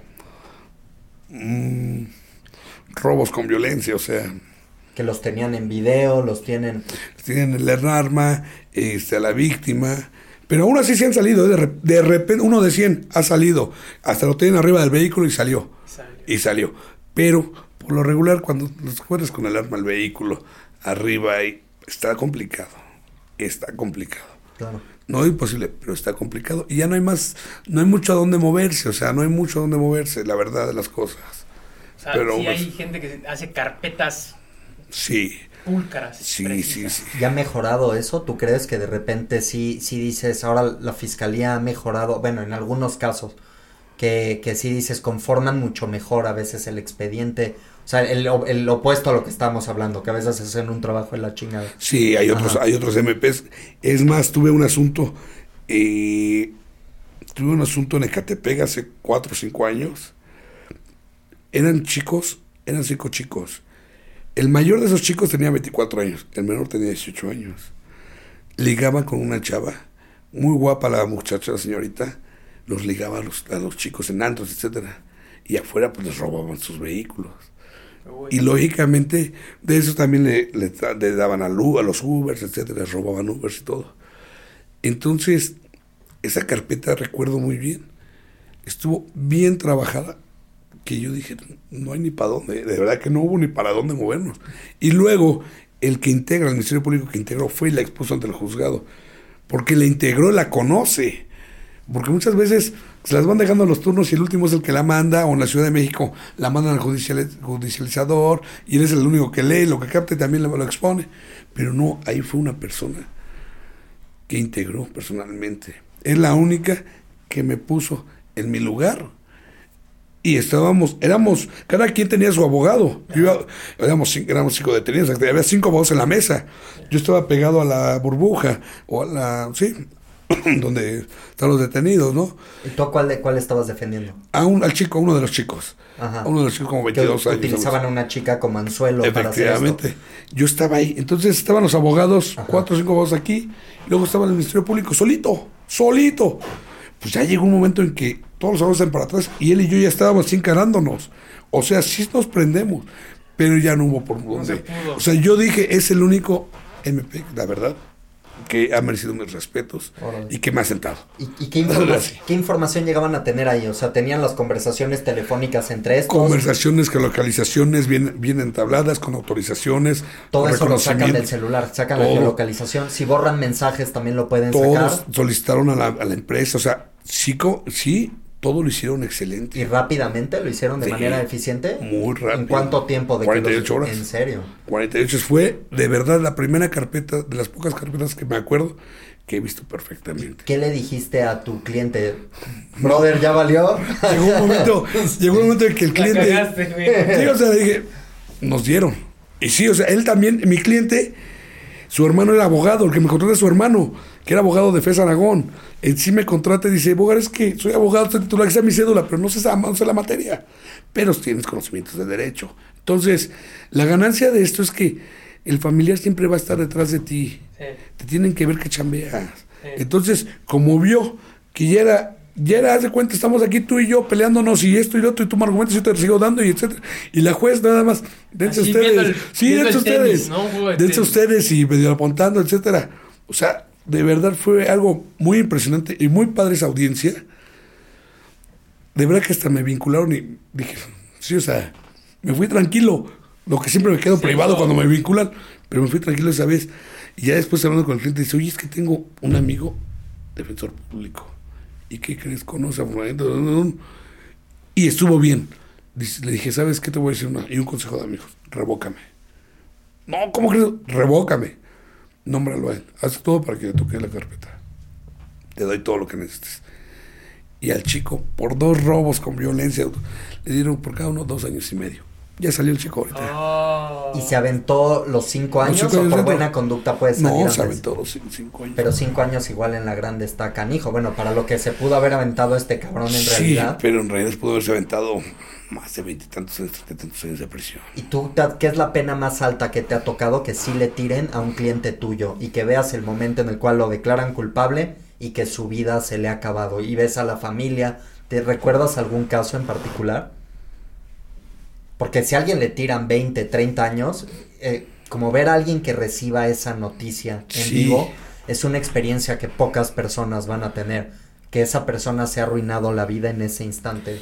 Sí, y no fue tanta pena. O sea, te digo, te comenté ese de, de 50 años que le dieron y pues todos tristes, pero su hermano que me contrató de aquel asunto me dice, ah, no pasa nada, abogar, está bien, vamos a la apelación, sí, porque vieron todo el proceso. O sea, vieron, lo metí a, a todas las audiencias. O sea, vio toda la chamba. Tan seguro estamos que nos lo llevamos. Pero hay una persona que me quedó muy grabada y nada más le dieron 7 años de prisión.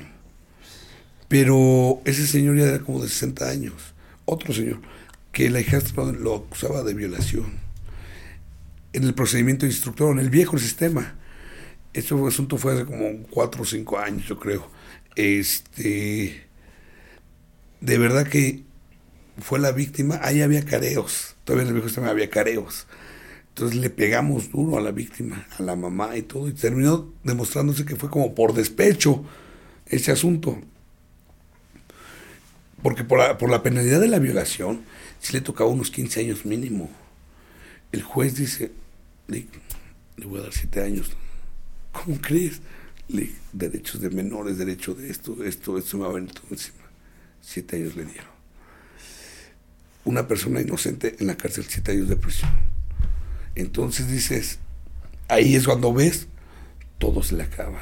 Era viudo, eh, recientemente se había muerto, fallecido su esposa, tenía una enfermedad el señor ya, pues ya era gente adulta, eh, tenía que un hijo también discapacitado, tenía varias cosas que él estaba al tanto. Entonces dices, la vida se le acabó ahí. Claro. Lógicamente, eh, seguimos trabajando y todo, pero pues ya no hubo más para sacar al señor, me fui a apelación, amparo y todo, y no. Al contrario, sí nos dijeron que nos fue mucho bien y ya que le hicimos de emoción. Y sí, por la pena, yo lo dije. un 15 principio. años pudieron haber sido. Sí. Claro. Y, y la gente que logra luego salir del tambo después de tanto tiempo, eh, ¿tú crees que salen más maleados? ¿Que es posible que puedan? Porque son centros de readaptación, en teoría. ¿Tú crees que después de que una persona se avienta una pena de 7 años tratando de sobrevivir en la cárcel, rodeado de otras personas con penas muy elevadas, ¿tú crees que esta gente se puede readaptar en la sociedad? ¿O que si es un- una escuela de, de criminalidad las cárceles? No, depende que depende de la persona que esté adentro. Ajá. Yo sacamos a una persona de robo con violencia. Ajá. Le habían dado creo que 8 o 9 años. Y por él, cuando recién hizo de la amnistía, le pegamos por la amnistía y salió, nada más pasó dos años en prisión. ¿Qué edad tenía esta persona? Eh, como 19, 20 años. 19, 20 años, algo así.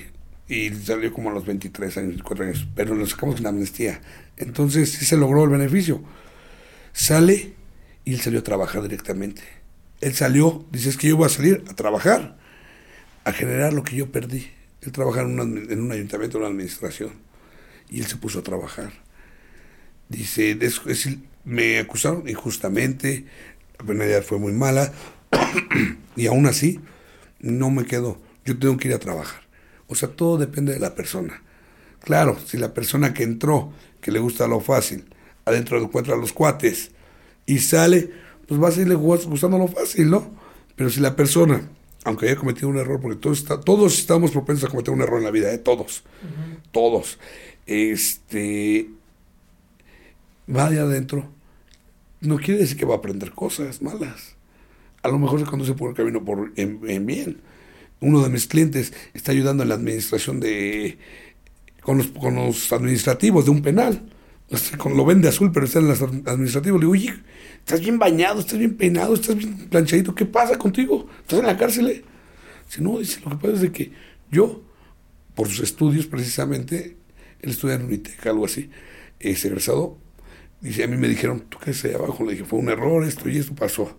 Bueno, entonces vamos a, a, a darte chamba aquí arriba y le dieron su chamba ahí arriba, está apoyando a los administrativos. Entonces, no quiere decir que va a salir con escuela de cárcel. Claro. Entonces, depende mucho la personalidad de la gente, las, los cimientos que tenga la persona. Porque yo creo mucho en los cimientos. Porque también de los cimientos hay gente que nada más le gusta el peligro, le gusta el peligro al papá, al abuelo, a la familia. Les enseñan aquí lo que hacemos es robar. Sí, sí pasa Sí lo hay, sí, sí lo hay. Sí lo hay, que el, el papá pues está en el norte por secuestro, eh, la mamá está en, el, en Santa Marta, a lo mejor por ese mismo secuestro, el hermano tenemos en el, nor- en el sur por robo con violencia, al primo por robo de autopar. O dices, no, esa es, una escuelita. Ahí la escuela la tienen en casa, ¿no? Claro. Entonces, dices, ni modo, o sea, él sabrá, a mí me contrató, lo que les dije hace un rato, a lo que te dediques, no me interesa. Claro. Tú me contratas para este asunto y te voy a sacar. O vamos a ver qué podemos hacer. Esa es la chamba. Y, y tú como, como persona, tú, así esto es una, una pregunta como de moral que se me hace interesante. ¿Tú estarías a favor de la pena de muerte? No, ¿No? Nunca. no, Ok, no, porque les he comentado, hay gente inocente dentro. claro. Hay gente inocente que fabricaron todas las pruebas. Claro. Y más en el viejo sistema. Ajá. En el que histori- fabri- hubo mucha fabricación. Y la verdad, eh, y esa, yo le preguntaba, bueno, va de la mano con una pregunta que le hice a un juez. ¿Qué siente usted al sentenciar a una persona que usted mismo tenía una duda si había hecho el delito o no? Y se quedó callada. Le digo, ¿por qué? Porque al sentenciarla o condenarla, su familia, su etcétera, fuente de trabajo y todo, al sentenciar a una persona, usted va a establecer una familia ya. ¿Qué, qué siente? ¿Qué piensa? Y no supo qué contestarme. Ya después dice, bueno, mm, yo recuerdo que sí ponderé bien las pruebas y nada más un- una prueba me hizo que sí me, me fuera por la condena. Digo, bueno, ¿y por qué no le puso entonces la más baja? Igual se quedó callado. Cambió de tema mejor. Entonces, o sea, a lo mejor todos somos seres humanos, cometemos errores. A lo mejor el juzgador cometió mal el error también. Claro. O, se le- o también, como igual que el juez que me dijo, es que es una menor, no puedo hacer más. Te entiendo, entonces dale la mínima. Dale la mínima para que tenga un beneficio posteriormente o a ver cómo lo sacamos. Y decirle al cliente, hablar con el cliente, mira cliente, pudo haberte dado tantos años, te dio la mínima. No, es que no quieres la cárcel. Es lo más que yo puedo hacer. Si tú crees que mereces más, pues vete al amparo. Vete a apelación y amparo y una reposición de procedimiento y vas de nuevo. Si yo, si yo la regué en algo, vas de nuevo. No, pues sí, ¿verdad? Fue la mínima. Pues sí. Sea, entonces es cuando tratas de hacer acuerdos o, o- o buscar un beneficio, ¿no? un procedimiento abreviado, etcétera. ¿Y conoces tú a los jueces que de repente tú estás en un juzgado y te toca un cliente y dices, no, nos toca este juez, ya nos cargó el pintor, este trata... Por nombre, no los conozco. Yo creo que al igual que nosotros para ellos somos un abogado más. Ellos ¿Hay- para hay mí. muchísimos? Sí, ellos para mí igual son un juez más, etcétera. Eh, ya vamos identificando los criterios de cada una, porque está la típica juez que le ayuda a, la fisca- a los fiscales, está el otro juez que sí regaña a los fiscales y sabes que de ahí te puedes colgar, está el otro juez que ni de uno ni de otro. Él es equitativo y trata de resolver conflictos, controversias, según el delito. Entonces, este, hay, o usa un- te, man- te manda un mecanismo alterno para que, por ejemplo, un robo simple, pues oigan, están por ahí de un mecanismo alterno, a ver un receso para que platiquen. Te prefieren, eso los jueces a veces, una solución. Entonces, yo no puedo de- determinar si eh, los jueces por criterios no. Sí vamos ubicándolos, pero en realidad la chamba es lo que se tenga para defender a nuestro cliente. Eso es lo que se denota. Si la riega, hay medios alternos que son las apelaciones o los amparos. Nada más, yo me manejo de esa forma. Claro, y, y hay, llega a haber casos de jueces que se corrompan con criminales y reciban eh, dinero de ellos que tú sepas, o no tienes ni idea de que esto pase. Y son varias preguntas a la vez. ¿Y también tú crees que se podría reformar el sistema judicial para que fuera más eficiente? No he recibido, yo no me consta la situación de, de los jueces, definitivamente no. No tengo eh, a quién señalar porque no me consta.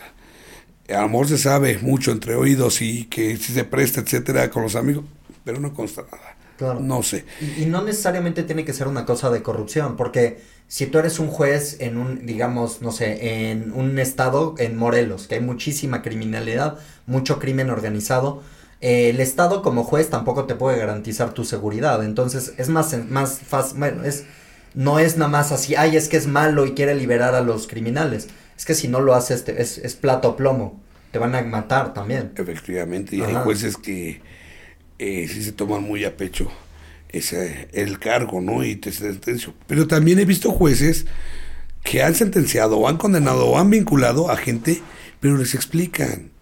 O sea, es que todo está el trato de la gente. Siempre has dicho el trato de la gente. No, te voy a dar 50 años porque se te, se te se comprobó que tú hiciste esto, esto, esto. No, no, o sea, no. A ver, mire, le explico antes que nada. Su pena es condenatoria, tantos años de prisión, pero no es la sentencia definitiva. Tiene un recurso, etcétera, etcétera. Lo que a mí me ayudó para tomar tal determinación es este medio de prueba, órgano de prueba, tal, tal. Le vas explicando bien, bien, bien. Aunque su defensor hizo esto, usted le faltó ayudarme en esto. O sea, yo creo que ahí estuviera más seguro, ¿no? Y yo como digo, digo, pues es que el juez ya no tuvo de otra. Lo dijo. O sea, me condenó a esto porque no tuvo cómo, cómo buscarle, ¿no? O sea, yo, pero si el juez es impositor, instructor y va con todo, pues por eso se arregla mucho. Una. Y la otra, pues sí necesitamos más, más seguridad también para ellos, ¿no? Definitivamente. Pero sobre todo les digo, si todos cambiamos esa forma de pensar, yo creo que otro sistema sería. Y hay unos que nada más vinculan, vinculan, vinculan, vinculan por conservar la chamba. Nada, a ver, y les preocupa otra cosa que es la nómina, los nombramientos, pero no les preocupa en realidad ser garantistas. No les preocupa en realidad ser el hacer bien sus funciones por las cuales están ahí. Hemos enfrentado también con eso. Claro, y ahora con la guerra contra el crimen organizado, ¿ha habido un aumento de esta, de, de una demanda en este tipo de servicios? O sea, cada vez se necesitan más abogados eh, que estén tratando el tema penal, porque cada vez hay más criminales, más juicios, más... Sí, sí está al alza Sí, esto. definitivamente está muy, muy, muy fea la situación en México. Hay mucho delincuente. Claro. Mucho, mucho. Desafortunadamente, eh, en crimen organizado como tal, pues, son los delitos de alto impacto, ¿no? Como lo hemos dicho. Ajá. Secuestros, delitos contra la salud, etcétera. Pero ahorita lo que están metiendo mucho o están requiriendo mucho los servicios, pues es la gente que perdió su chamba, que dice, pues voy a ir a robar al de la combi, del transporte público, etcétera. Se está dando mucho el robo al transporte público, muchísimo. Robo a transeúnte, robo. Entonces, ese tipo de gente, pues también tenemos que ayudarle. Aunque a lo mejor no me va a pagar lo mismo que va a pagar uno de secuestro, tenemos que estar ahí, porque también tienen derecho a una defensa. Si ellos dicen, yo quiero al público, adelante. Pero si tú me dices, no tengo dinero, eh, te puedo pagar de esta forma poco a poquito, aceptas mi caso. Ah, lo aceptamos tu asunto. Porque ya estás notando, estás dejando las cosas claras desde un principio y sabiendo que te necesitan de ti. Entonces también a eso, a eso ayudamos nosotros. Claro, claro. pero sí se desató mucho la criminalista, la violencia. Ya ves, Patiño, en vez de haber estudiado comunicación, hubieran sido abogados hubiéramos penalistas. leyes, ahí nos- ahí nos falló, hay Hay más más chamba. demanda que para los Hay videos. mucha más chamba. Y una, ya una última, este, creo que muchas de estas cosas la gente las considera como absolutas, como la belleza. Y en realidad eso depende de quién lo mira. ¿Tú también crees que pasa algo así con la verdad? Que, que no existe una sola verdad, sino que cuando tú defiendes a uno de tus clientes, él tiene su propia versión de los hechos, la víctima tiene que, que es como una, una cuestión sobre el bien y el mal. ¿Tú crees que, que la verdad no es una cosa absoluta y que depende de quién la mira? Te voy a responder esa pregunta como ese multicitado asunto que hemos estado hablando, como lo dijo el juez, que así refirió Pablo Cohen, lo probable y lo comprobable.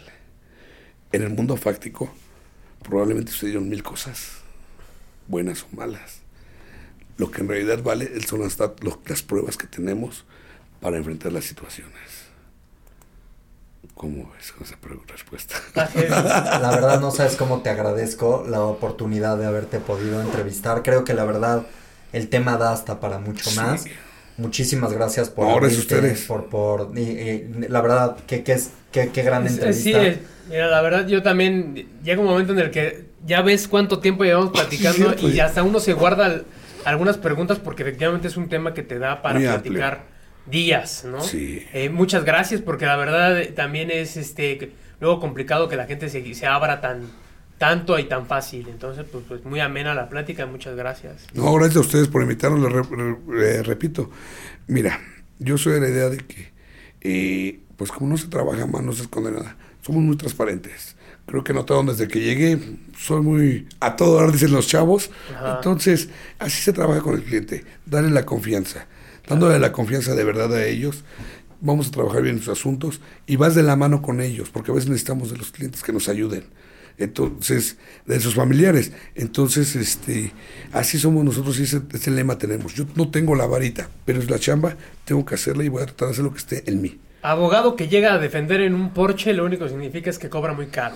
Y ya, es lo único que significa. Tengo un amigo que sí llega, pero este, y dices, es que la gente se deja llevar. Sí. Entre más traigas oro, traigas fino, dices, ah, es muy bueno.